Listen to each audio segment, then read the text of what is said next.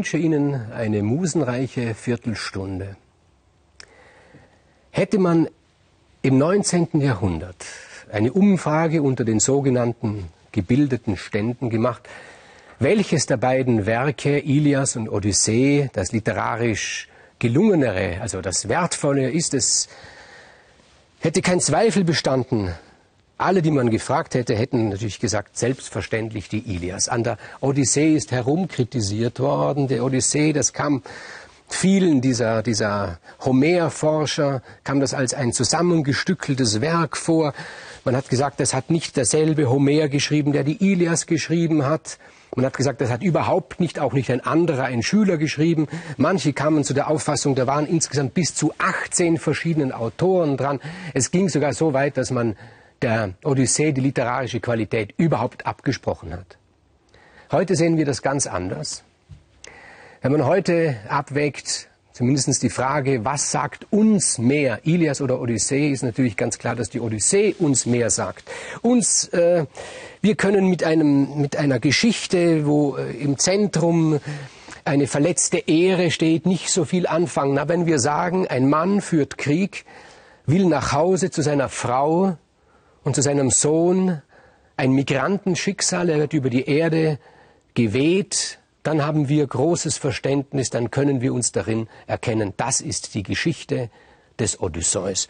Und die Odyssee, würde ich sagen, ist der erste Roman. Sie ist so raffiniert gebaut, was nämlich den, äh, den Gebildeten im 19. Jahrhundert gerade ein Beleg dafür war, dass zusammengestückelt ist. Das kommt uns heute als besondere Raffinesse vor.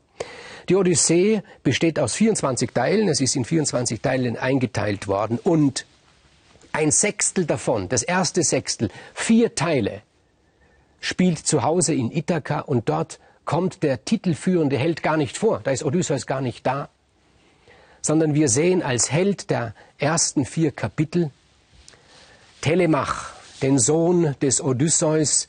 Er ist inzwischen 20 Jahre alt geworden Zehn Jahre hat der Krieg vor Troja gedauert und weitere zehn Jahre ist sein Vater verschollen. Alles dreht sich um diesen Vater, um Odysseus. Es ist gar nicht notwendig, am Anfang ihn als Person einzuführen. Im Gegenteil, er ist noch viel schwergewichtiger da, wenn er eben nicht da ist.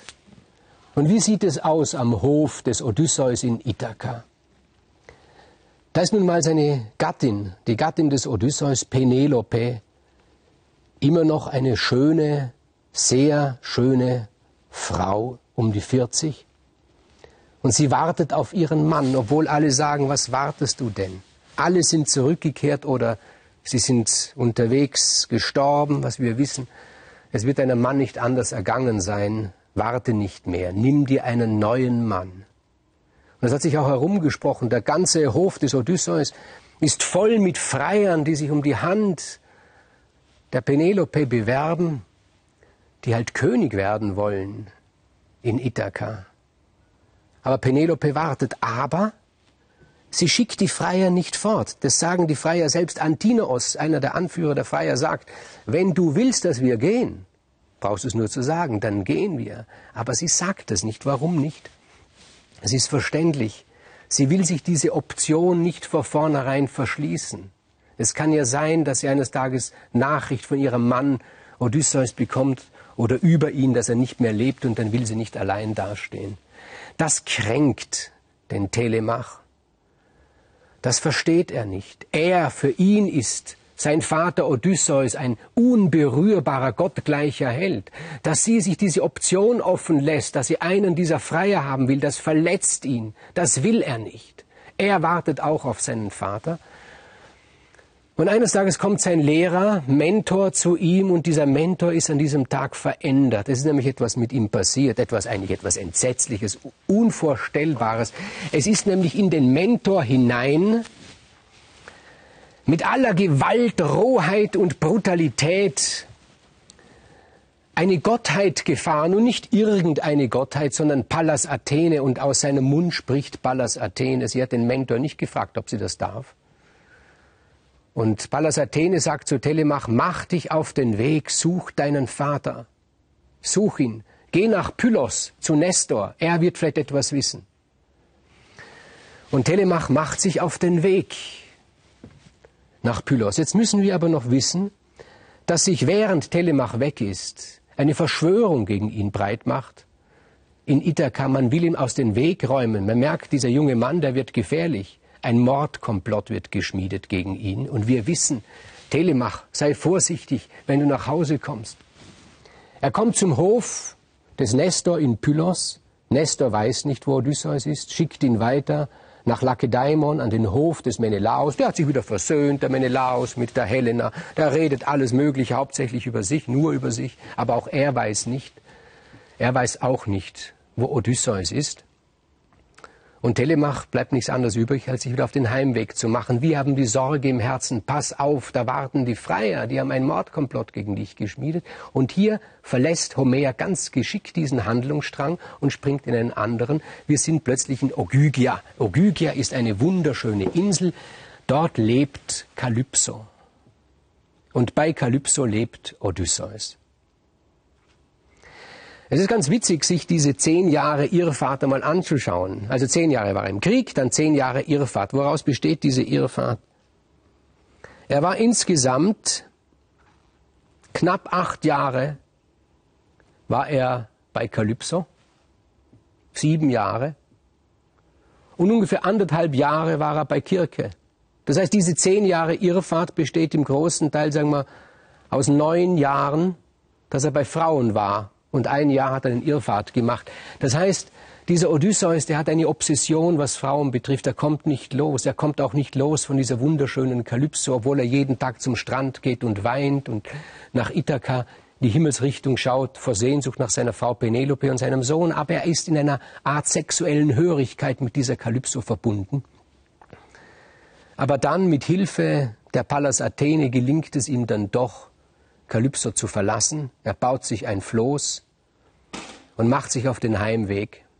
Aber das Floß kentert und er wird ins Meer geworfen und er wird an Land gespült in Scheria, der Insel der Phäaken. Dort kommt er an, nackt, nichts hat er mehr. Er wird gefunden von der Tochter des Königs von Nausikaa. Sie verliebt sich in Odysseus, nimmt diesen fremden Mann mit an den Hof es wird ihm ein schönes Mahl bereitet. Ein Sänger kommt und singt und dieser Sänger, der singt über die Heldentaten vor Troja. Niemand weiß, wer dieser Fremdling ist.